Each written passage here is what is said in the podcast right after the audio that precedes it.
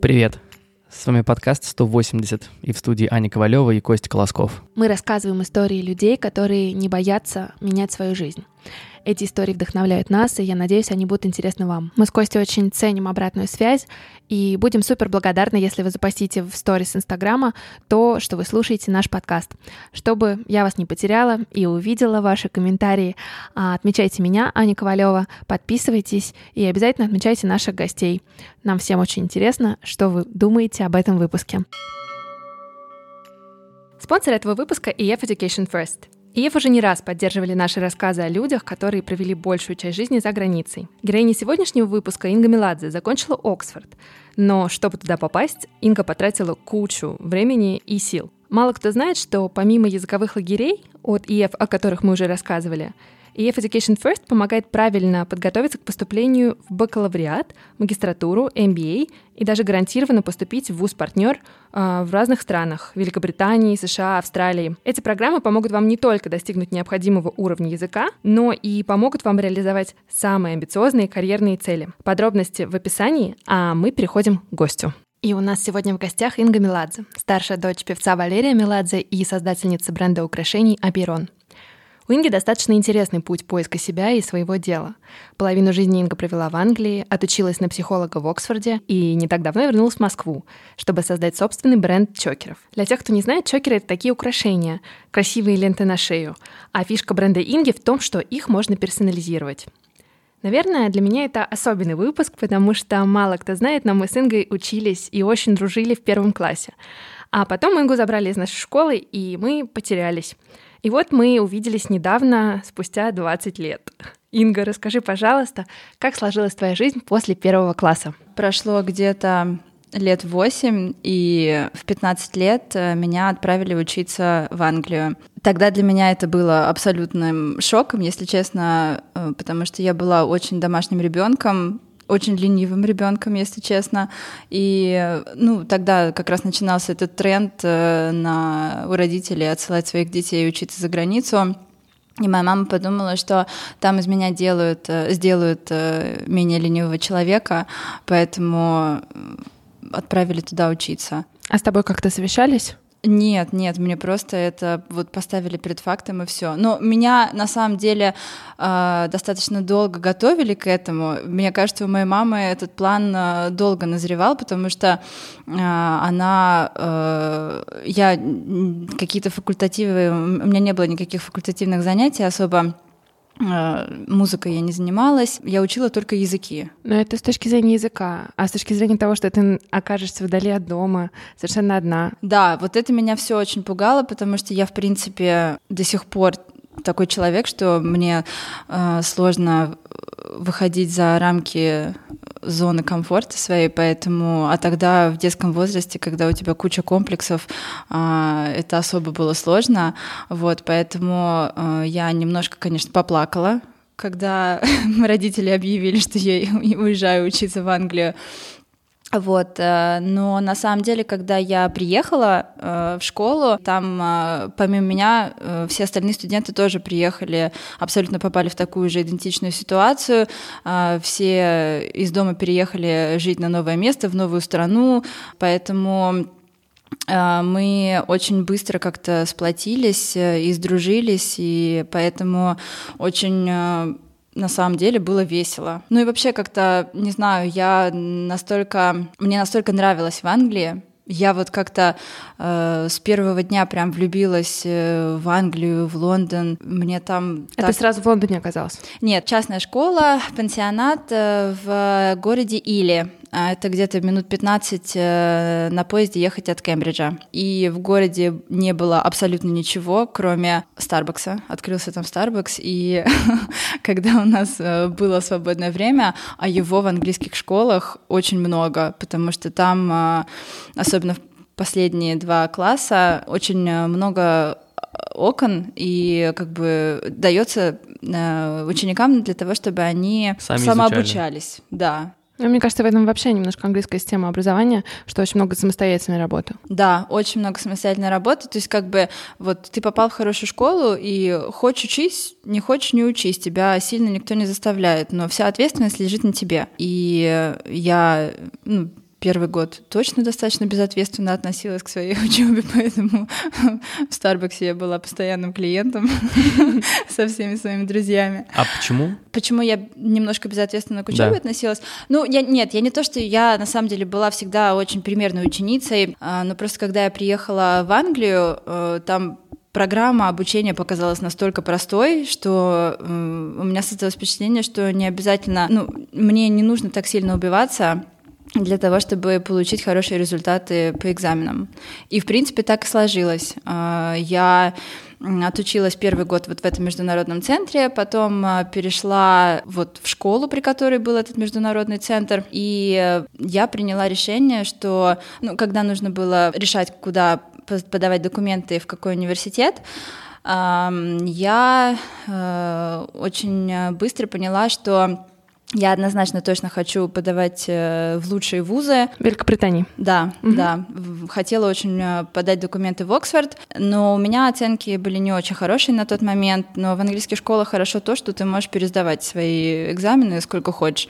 Поэтому я приняла решение, что я сама все решения эти принимала уже, когда меня отправили в Англию.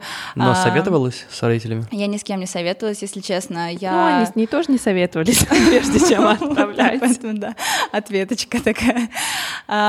Нет, в общем, я просто не очень хорошо сдавала э, экзамены первый год, э, ну, так, э, немножко ленилась. Потом поняла, что на самом деле их несложно сдать хорошо, и э, мне просто-напросто нужно пересдать эти экзамены, но это значит, э, что мне нужно взять э, гэп year. В Англии очень часто студенты после школы берут вот этот отпускной год, и обычно это делается для того, чтобы кто-то стажируется, кто-то путешествуют. В основном все путешествуют.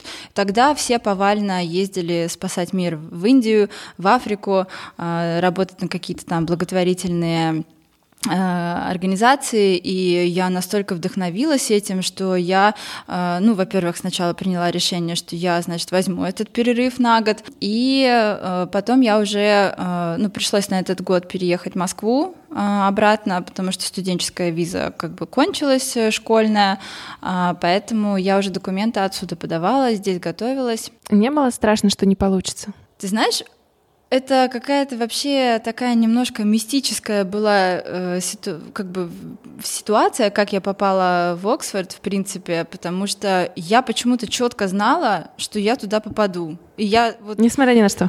Несмотря ни на что, несмотря на то, что, несмотря на все те байки, которые рассказывают про то, как туда сложно попасть, но туда на самом деле сложно попасть, и это абсолютная лотерея, а, кто туда попадает и а кто нет, потому что у нас было в школе очень много умных ребят, которые почему-то туда не попали. Ну, это как с работой, мне кажется, тоже. Где-то матч происходит, где-то нет. Ну, то есть это нормально. Наверное, да. А почему ты говоришь, что мистическая история? Да, вот этот весь год, э, пока подавала туда документы, пока сдавала тесты вступительные, ездила на интервью, четко знала, что я э, туда попаду. И вот э, приходит э, конец э, декабря, значит, подходит, и это время, когда всем студентам э, по завершению вступительных интервью присылают письма с решением, да, дают тебе место или не дают. А, и мне приходит отказ. И это уже после year, то есть ты уже потратила год на то, чтобы пересдать Ну, это в течение гапьер, Ага. да. Как бы я подала еще, ну, по английской системе, когда ты подаешь документы в университет, и ты должен послать э, эм, свою эм, анкету в пять мест. И, ну, помимо Оксфорда у меня еще было четыре запасных варианта. Я везде меня приняли, но я-то хотела именно в Оксфорд. Вот, поэтому э, у меня, вот я, когда получила это письмо с отказом, у меня случилась истерика абсолютная, потому что у меня такое чувство несправедливости э, это вызвало, потому что я же весь год жила, зная, вот у меня было это дурацкое ощущение, что я там буду учиться. И тут мне приходит отказ. И я, значит, засыпаю, э, и я не знаю, что это было. Как будто мне э, во сне кто-то прошептал, что тебе нужно утром проснуться и все-таки написать письмо в Оксфорд. И э, я просыпаюсь с четкой задачей, что я сажусь и пишу письмо профессору по психологии, который у меня брал интервью и с которым мне показалось, у нас прекрасно прошло интервью. Э, он был очень доброжелательный э, и вообще мне кажется, что я как бы ну, хорошо отвечала на все поставленные вопросы. Я ему пишу письмо, такое небольшое, но очень эмоциональное. Я очень четко помню, что я написала в этом письме, но э, я никогда с тех пор его не открывала. Вот оно у меня сохранено где-то в компьютере. Я не знаю, у меня какое-то смешанное чувство то ли стыда от того, что я на таких эмоциях его написала, э, и какого-то ну, не знаю, такого-то трепета еще к, тому, к той ситуации. В общем, я его, да, отправила и больше никогда к нему не возвращалась. Но в письме было написано что-то типа... Э, я так э, всю жизнь хот... представляла, что я буду учиться в Оксфорде, и э, я так сильно, нер... ну, так сильно туда хотела, что, видимо, на интервью я очень сильно нервничала и не смогла э, показать вам все свои как бы прекрасные стороны и не смогла, наверное, достаточно хорошо ответить на ваши вопросы. Поэтому вот э, я понимаю, что я прошу абсолютно невозможного, но если... Ну, было бы а, здорово. Ну, да, ну если как бы... Давайте вместе подумаем, как меня... Если это в ваших силах, э, и если вдруг у вас получится все-таки найти мне место в Оксфорде, а, то я буду безмерно вам благодарна и сделаю все для того, чтобы вы никогда об этом не пожалели. А, но я как бы просто подумала, что я же ничего не теряю. Меня-то уже и так не приняли. И, если честно, я не ожидала, что на следующий день мне придет новое письмо, э, и уже там будет э, предложено мне место в Оксфорде. Это случилось очень быстро все. Я его, ну, мне кажется, сыграла несколько факторов. Мне кажется, что это вообще-то такая красивая рождественская история, потому что я отослала это письмо ему э, в канун Рождества. Mm-hmm. А, вот, и мне кажется... Вместе с волшебными оленями. Почему-то мне кажется, что это сыграло какую-то свою роль, и, видимо, это как-то растопило его сердце. А, и, ну, понятное дело, что это было решение, принятое не им. Как бы у него нету таких полномочий, чтобы единогласно выдать мне место.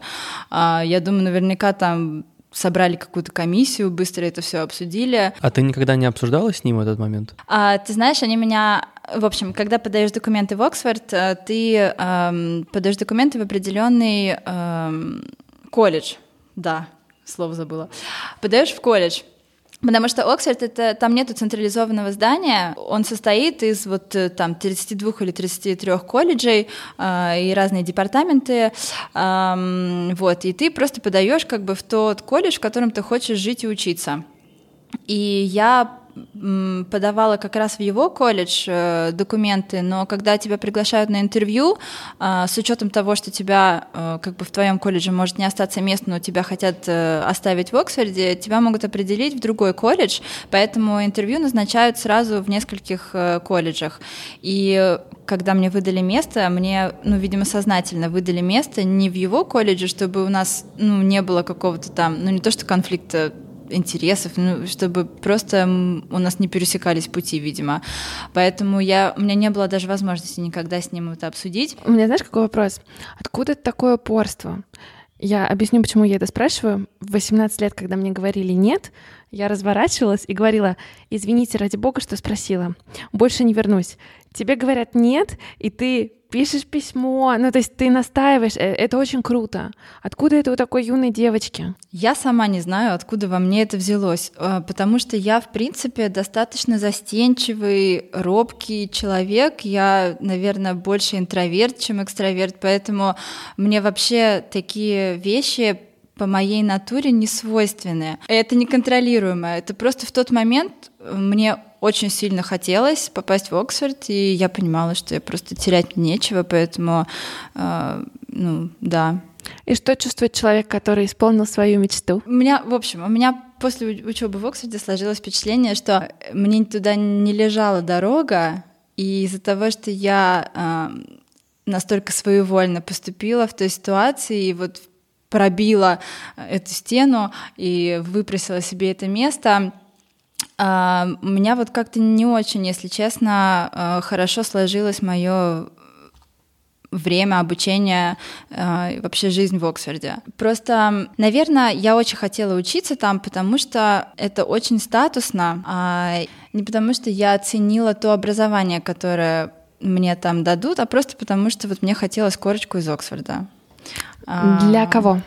Ну, для себя, для, наверное, для того, чтобы свою какую-то самооценку поднять. На самом деле, просто та программа, которая э, преподается в Оксфорде на экспериментальной психологии, это было абсолютно не то, что мне было интересно. В общем, мне было интересно по факту социальная психология, как потом оказалось, а, а в Оксфорде экспериментальная психология, а, она идет, э, это чисто медицина. Мы изучали два года, не было вообще предметов по выбору. Э, я изучала физиологию, анатомию, генетику, э, нейрофизиологию, и там не было вообще ничего из того, что меня реально интересовало. Поэтому я уже думала, ну ладно, я уже хоть как-нибудь доучу, доучусь, получу диплом и уже на магистратуре поступлю Оторвусь. туда, да, да, куда я хочу поступить. Ну, в общем, я, наверное, уже думала, что к моменту э, окончания Оксфорда я пойму, чем я хочу в жизни заниматься, и уже, э, да, буду учиться на магистратуре там, где мне будет больше нравиться. И как удалось понять? Я очень долго искала себя, если честно. Пока я в Оксфорде училась, я каждое лето какие-то стажировки себе организовывала. Начала со стажировки в банке, потому что, ну, мне ну, кажется... Все идут в банк. Ну, все, идут в банк, все да. идут в банк. вот, и я тоже решила, что, ну, возможно, это мой путь. Я постажировалась в банке, мне это абсолютно не понравилось, хотя я стажировалась в отделе рекламы в банке, и там как бы было достаточно интересная, в принципе, работа, но я, мне просто не понравилось э, атмосфера банка. Ну, не твое. Ну, не мое. Пока в Оксфорде э, училась, я еще целый год там организовывала, организовывала разные fashion-шоу, думала, что я свяжу как-то свою жизнь с миром, с индустрией моды. А, в общем, в итоге так и получилось, но как бы на тот момент просто я решила искать себя дальше. Э, я очень недолго постажировалась в Christie's. Крайне короткое, абсурдно короткое время, которое я успела провести в стенах Кристис в Лондоне. Да, три дня. А, я поняла, что там я тоже работать не хочу. В общем, да, получилось так, что просто я взяла академ отпуск, студенческая виза кончилась, нужно было оформлять новую визу, которая разрешает тебе работать а, в Лондоне, и а, это был год, э, когда проходила э, Олимпиада, и э, просто визовый центр английский был завален э, разными, ну, в общем, да, много кто подавал на визы, и просто пока дошло дело до моей, моих документов, э, у меня уже на стажировку в Кристи осталось три дня, а там какая-то дурацкая система такая, что нельзя сдвинуть даты стажировки, когда тебе уже выдают визу, тебе выдают ее на определенные даты. Я, в общем, в итоге, ну, думаю, ну ладно, хоть три дня постажируюсь. Это было три дня интенсивных э, аукционов э, современного искусства, поэтому как бы я попала в такой, в самый жаркий период э, стажировки. Но запомнилась Инга там не этим. В общем, э, э, я там стажировалась, да, только три дня, и по окончанию э, аукционов, э, конечно же, департамент э, импрессионизма устроил э, вечеринку. Вообще обычно стажеров туда не приглашают, особенно стажеров, которые только три дня простажировались. Но я э, решила, что это будет хорошая возможность э, для нетворкинга, и я пришла к своему боссу и как бы сказала, что я вот слышала, что один из стажеров, ну, одна из работниц из департамента не сможет быть, можно как бы я. Займу ее да, место. Да, можно я займу ее место. Она такая, ну... Ну ладно. Сначала был ужин в Чайна-тауне, в китайском ресторане. А потом в этом же китайском ресторане, а, как это часто бывает, э, был караоке, и все пели в караоке. И я сначала пришла на ужин, почему-то а, девушка, которая рядом сидела со мной на ужине с первого дня моей стажировки, в общем, за два дня предыдущих успела меня как-то очень не взлюбить, хотя мы вообще с ней почти никак не контактировали, и она просто, грубо говоря, отрезала меня просто физически как бы заняла локтем весь стол и отрезала меня, и у меня не было возможности вообще разговаривать ни с кем за столом, и я, ну, как бы немножко на нервах выпила чуть больше, чем... Предполагала обстановка? Да, чем, чем можно было в этой ситуации, вот, и в общем, я в итоге так танцевала и так пела в караоке, что в какой-то момент э, мой босс подошел ко мне и такой, Инга, тебе пора ехать домой. Я такая, нет, я еще хочу одну песню спеть. Инга, я тебе уже заказала такси, оно уже ждет тебя. Она меня посадила в такси, и на следующее утро у нас как раз было evaluation моей стажировки трехдневной да. и эм, в общем ну, обратная связь, а, оценочная да, сессия, да. да. И как бы фидбэк, который она мне сказала, в общем заключался в том, что э, все было хорошо за последние три дня, но может быть в следующий раз будет немного менее активно, активно на, на корпоративных вечеринках. Общем, а, Инга, вы хорошо поете, хорошо танцуете, но лучше дома. А к тому моменту у тебя уже постепенно сформировалось понимание, чего ты хочешь? Нет, я все еще искала себя, и я просто поняла, что я, ну, как-то хочу, чтобы моя карьера была более динамичная, а, чем 40 лет сидеть и высиживать, пока твой босс просто уйдет на пенсию и освободится место. А, мои родители очень долго ждали, пока я определюсь, э, чем я хочу дальше заниматься. Но они не давили? А, нет, а, у меня всегда родители, ну, папа особенно говорил, что а, нужно найти то, чем тебе очень нравится заниматься. Если ты занимаешься своим любимым делом, то как бы это не считывается как работа. Это просто вот то дело, которое, которому ты посвящаешь свою жизнь. Поэтому я вот э, так активно всю жизнь э, искала себя и на разных стажировках, и на разных курсах. Вот взяв этот академ отпуск э, на год из Оксфорда, я пошла учиться на повара в кулинарную академию Кордон Блё. Самая, самая известная. Самая да. известная. Не факт, что самая лучшая, но самая длинная история, и самая, она такая достаточно авторитетная. Я просто настолько измучилась в Оксфорде за два года, делая то, что мне абсолютно неинтересно было изучать, что я решила, что этот год, который я взяла, э, должна посвятить его тому, что мне реально будет приятно делать и чем будет приятно заниматься. Поэтому, в общем, попала в Кордон Блё. И... В Париже.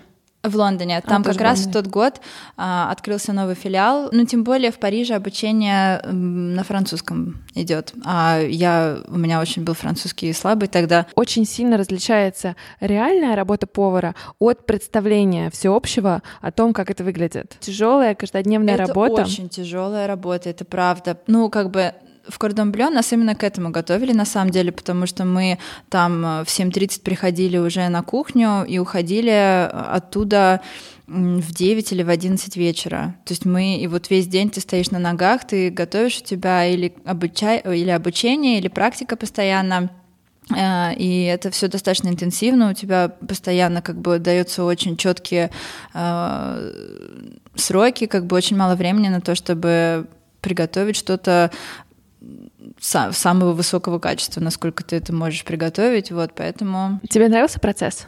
Мне очень... Мне, мне кажется, мне никогда ничего не нравилось как мне понравилось учиться вот на повара. А, я настолько кайфовала от этого процесса, я очень долго хотела, я реально думала, что я останусь э, работать э, ну, в этой индустрии, но просто не сложилось на тот момент э, именно ситуационно в России на тот момент не было э, ресторанов э, достаточно хороших, в которых э, мне хотелось работать. Мне сразу, ну, не то, что мне сразу хотелось, а просто в, Корн, из Корнублё, когда выпускались все друзья мои, они все сразу шли работать в мишленовские рестораны. И мне хотелось именно этого уровня, потому что там преподают на высоком уровне, и, ну, чтобы дальше развиваться, ты хочешь как бы э, в самые лучшие места идти работать, а в России тогда не было э, ни, ни White Rabbit, еще ничего не было, э, вот, поэтому здесь просто негде было работать э, на таком высоком э, уровне, вот, а в Англии невозможно было остаться, потому что ну, остаться работать именно поваром, потому что на как бы начальном этапе повара получают э, очень низкую зарплату, она недостаточно высокая для того, чтобы тебе выдали рабочую визу. А мне знаешь, что интересно? Я вчера читала интервью твоей средней сестры, ага. в котором она говорит, что э, она никогда не пойдет в шоу-бизнес. Это правда, да. Ну просто у нас э, нас всегда мама растила э, уже как бы вкладывая в нас эти мысли, что шоу-бизнес это, ну, это очень, я не знаю, как бы почему-то вот в моей семье всегда э, очень сильно нас отговаривали от того, что от, от, от, от выбора профессии, ну вот именно в шоу-бизнесе. И папа, и все И остальные? папа, и, и мама, да, как-то вот... Э, я вот не знаю, почему именно. Наверное, это лучше у них спросить. Мне это очень интересно, потому что со стороны это кажется очень такая, ну, как бы, не знаю, роскошная жизнь поп-звезды, да, ну, условно. Да, ну, потому что э, я думаю, еще очень просто много, ну, грубо говоря, я думаю, моя мама просто не хотела, чтобы мы там зазвездились, э, потому что когда к людям приходит э, большой успех, а, а когда ты певец, и если у тебя есть возможность раскрутиться, э, которая у нас была, и как бы быть настолько популярным артистом, то очень многие как бы не выдерживают этой популярности и могут них, сломаться да, да. Или, или очень сильно портятся, или ломаются люди совсем. А возвращение в Оксфорд было тяжелым? Ты знаешь, э, ну, мне было, наверное, морально немножко тяжело туда возвращаться, потому что э, я так классно провела год вне Оксфорда, и, в принципе, мне э, очень сложно было там э, в социальном плане, например, потому что я привыкла в школе, например, учиться, когда в Англию переехала, в школе училась, очень много иностранцев было. Я сразу поняла, что с англичанами, в принципе, очень сложно выстроить э, близкие отношения. Почему? Потому что мы просто очень разные, вот, и это я даже не, не противопоставляю русские и англичане, а это просто вот англичане, э, знаешь, против всего мира. Они просто очень не похожие. Э, ну вот с европейцами у меня, у меня все друзья в Англии, которые были, все европейцы были. У меня даже русских друзей почти там не было. И с европейцами очень легко как-то складывались естественным образом отношения, а с англичанами они, э, я не знаю, они не раскрываются, они, по душам с ними не поговоришь. Э, все разговоры очень ну, на такие безопасные темы, как бы, в принципе, вот у них, э, они как будто все эмоционально недоразвиты немножко. Да, в Оксфорде, в общем, Почему сложно было? Потому что а, там а, вообще не было иностранных студентов почему-то. А, там были или только англичане, а, или это были, ну там, немного было американцев и китайцев. Ну, их никто не видел, они все время в библиотеках сидели. Ты их видел только Классика. в первый день учебы и в последний. Вот, поэтому мне дико не хватало э, какого-то просто человеческого общения и э, друзей, в принципе. Вот, поэтому туда было возвращаться не очень просто, но с другой стороны, э, это был последний год, и я знала, что вот у меня там остается, грубо говоря, 9 месяцев, которые нужно доучиться, а, вот, и уже как раз в последнем году учебы можно было по выбору себе предметы взять, и я уже там оторвалась и взяла и философию, и там что-то связанное с религией, такие более гуманитарные предметы.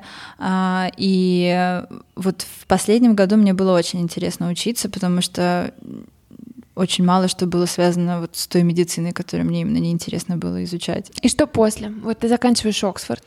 Я заканчиваю Оксфорд, и я понимаю, что мне настолько нравится быть студентом, в принципе, что я еще не готова... В большой мир. В большой мир выйти, да, и, и, и многие друзья у меня шли на магистратуру, поэтому я решила, что я тоже подам документы на магистратуру, тем более я человек, я, в принципе, человек большого города, мне нужно динамика большого города, она как бы я заряжаюсь этой энергией, и, и я решила, что, в общем, точно это будет Лондон.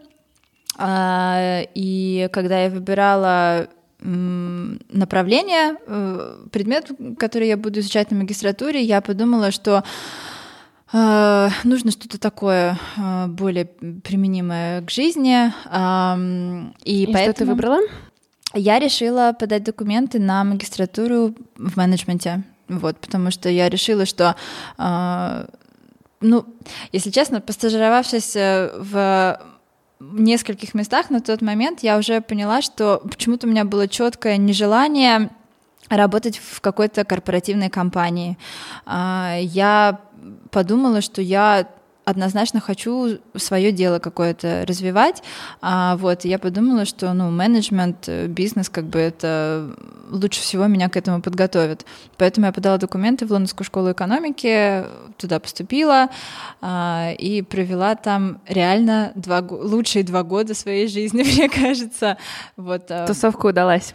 Да, но просто после Оксфорда в Лондонской школе экономики было уже э, ну, честно скажу, легко учиться. Как тебе жилось в Лондоне? А, классно очень. Я обожаю Лондон. Ну, я влюбилась в Лондон вот с первого дня, когда я туда приехала. Даже когда я туда приезжала в летние лагеря, когда я еще ребенком была, э, я прям вот знала, что я могу жить или в Лондоне, или в Москве. Вот моей сестре категорически не нравится Лондон. И мои родители абсолютно не понимают его. Слушай, а вот столько, получается, прожив в Англии, ты сейчас я правильно попытаюсь сформулировать, но ты все равно себя ассоциировал, как бы, то есть ты рус, ну, то есть русская, то есть ты не погружалась глубоко в ту культуру, то есть ты не теряла связь. Ну, я достаточно глубоко погружалась э, все равно в английскую культуру. Ну, как бы да, потому что я 12 лет там жила.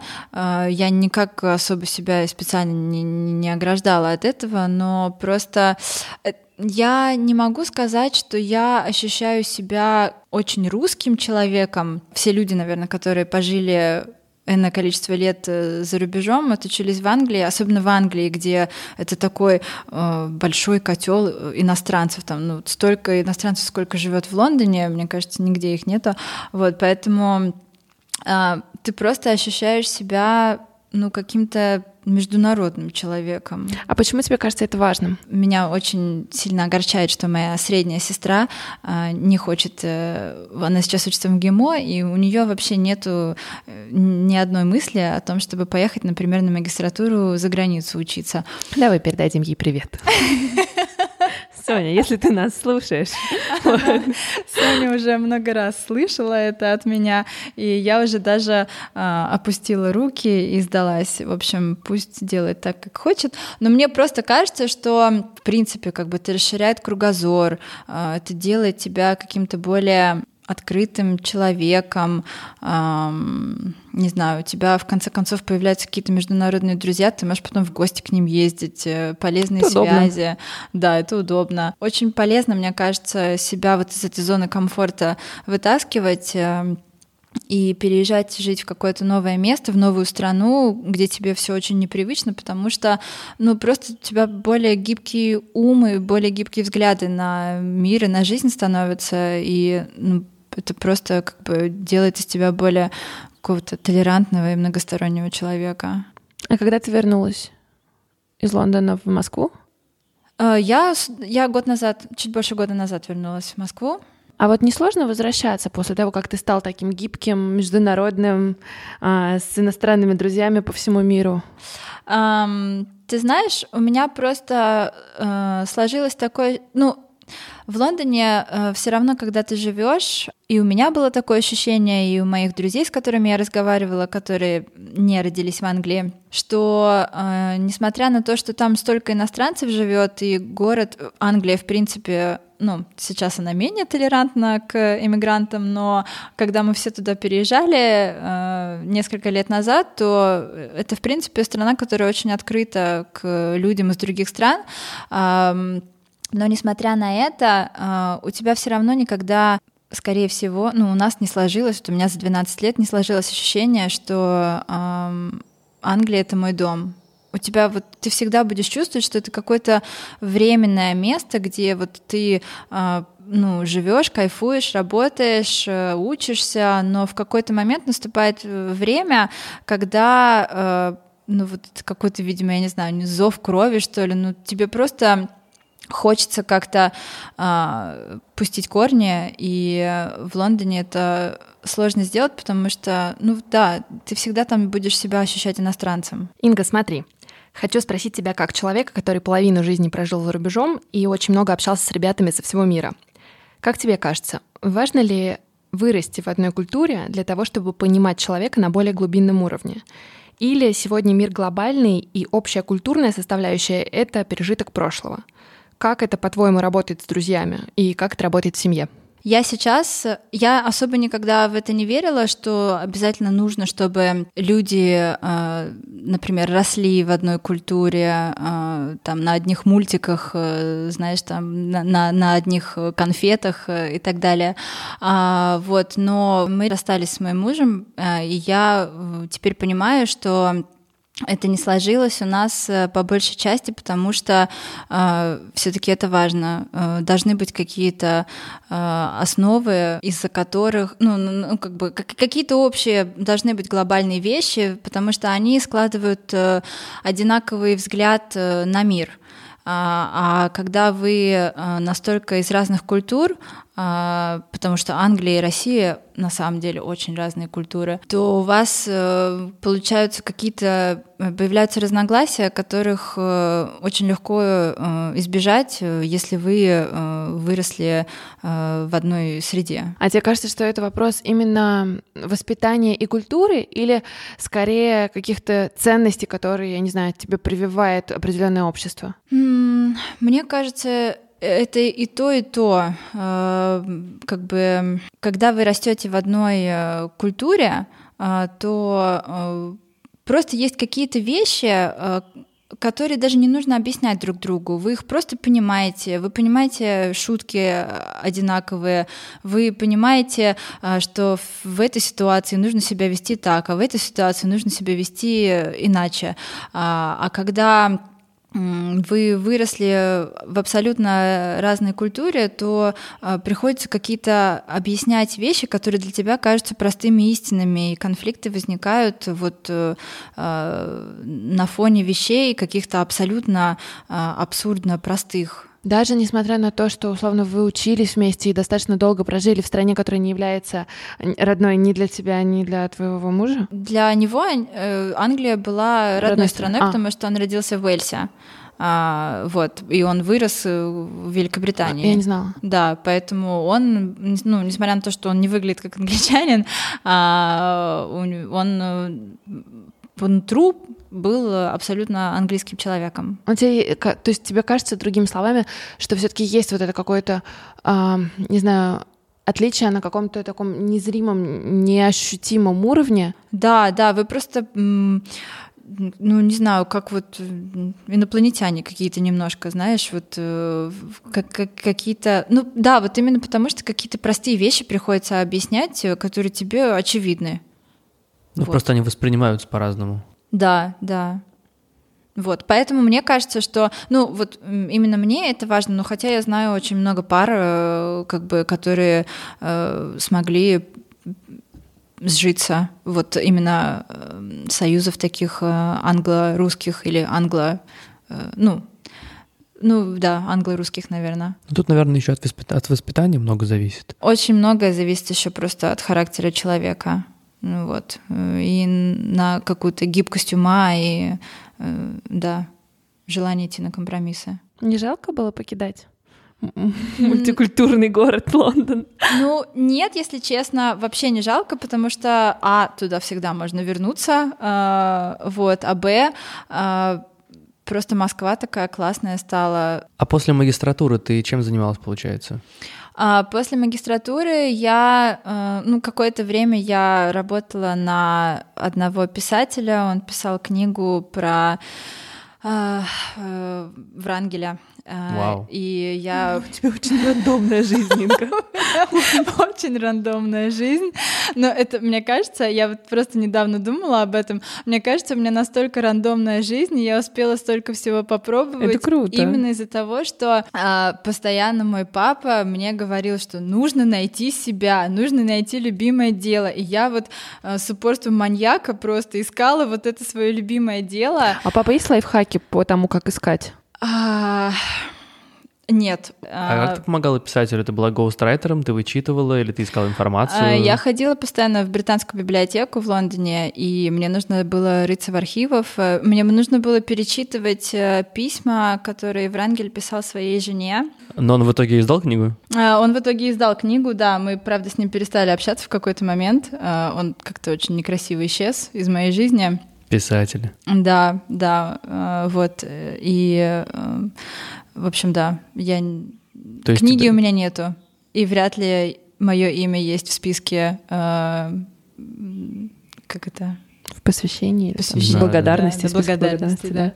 Вот, ну, в общем, да, я занималась этим, э, и одновременно я э, со своими двумя как раз подругами, с которыми мы учились на магистратуре, мы решили вот организовать наше собственное дело, и втроем сначала этим начали заниматься, но очень быстро достаточно быстро они бросили это дело, потому что они решили э, совмещать э, запуск своего дела вместе с э, карьерой в больших корпоративных компаниях, поэтому Просто они поняли в какой-то момент, что нет времени и возможности заниматься этим, и поэтому сейчас я одна. И что за дело?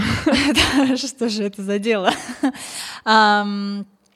Э, у меня бренд украшений. Пока у нас э, маленький ряд, мы начали с э, монопродукта и не хотели там делать просто кольца или просто серьги, потому что хотели как-то выделиться, хотели какую-то интересную бизнес-модель придумать, и, в общем, решили, что на тот момент был большой тренд чокеров, все их носили. Расскажи, что такое чокеры для наших слушателей? Ну, я думаю, что ну ладно. Не все Для знают, тех, честно. кто не знает... Костя, э... может, не знает. Ты знаешь, Ты знаешь, что, такое чокер? чокер? Ну, я бы назвал просто это ошейник. Ну да, менее элегантное слово. ошейник.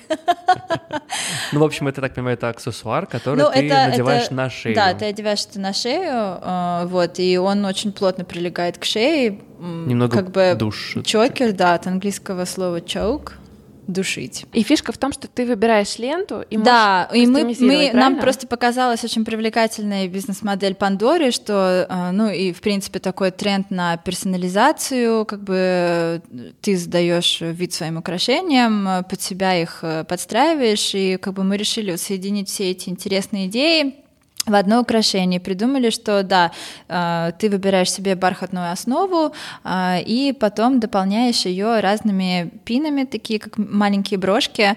Э, и ну, в зависимости от своего настроения ты можешь много одеть, можешь мало одеть пинов. Вот, и как бы как хочешь, так и придумываешь Прикольно, вид. кстати. И, э, ну, на самом деле, мне очень не нравились чокеры, поэтому я очень долго сопротивлялась этой идее, но тогда нас было трое, мы втроем решали, что мы будем делать, и просто как бы было два против одного, и мне пришлось сдаться. И в итоге ты одна разбиваешь чокеры. Да, в итоге я одна осталась с чокерами на руках. Ну, в общем, из-за того, что дизайн лежал на мне, э, я придумала именно такой вид чокеров, который мне, как человеку, которому не нравятся чокеры, хотелось бы носить. Но это круто, на самом деле. Это, си- это сильная сторона бренда получается. То есть как бы он полностью отражает твою сущность и твое видение Моё этого продукта. Моё видение абсолютно, да, да. да. Ну как поэтому... Он, как он называется? Апейрон. Почему? А, я хотела придумать э, какое-то название, которое будет э, международное, э, чтобы это было одинаковое слово на многих языках. В принципе, так и получилось. Apparent по-английски, апирон по-русски, по-французски то же самое. Это ну, как бы это термин из древнегреческой философии, а, вот, поэтому он... А что он означает? Э, это термин, э, который означает э, неопределенное, эм, изменчивое начало мира, Вселенной. А тебе комфортнее быть все-таки одной или работать с кем-то?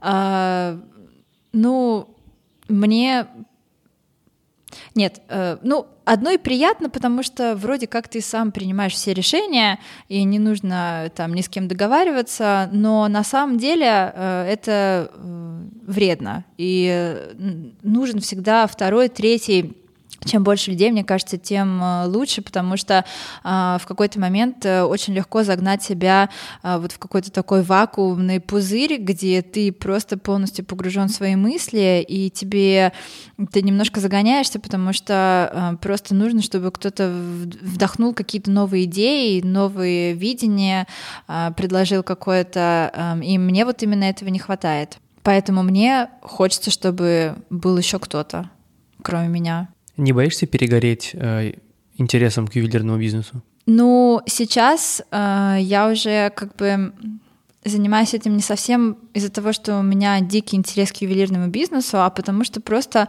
это дело, которое мне, мне нравится этим заниматься, это моя жизнь теперь, э, и как бы вот ты вошел в какую-то колею, и ты уже в ней идешь, и это не совсем, мне кажется, у меня просто даже нет такого варианта как-то перегореть. Ты просто вот, ну, ты живешь так, все. Ты знаешь, нас слушает много людей, которые к... хотят что-то поменять в своей жизни, но не решаются сделать этот шаг. Вот как ты, как человек, который, в принципе, шагает в неизвестность э, широкой походкой и готовый к переменам как-то внутренне, Всегда. А, да.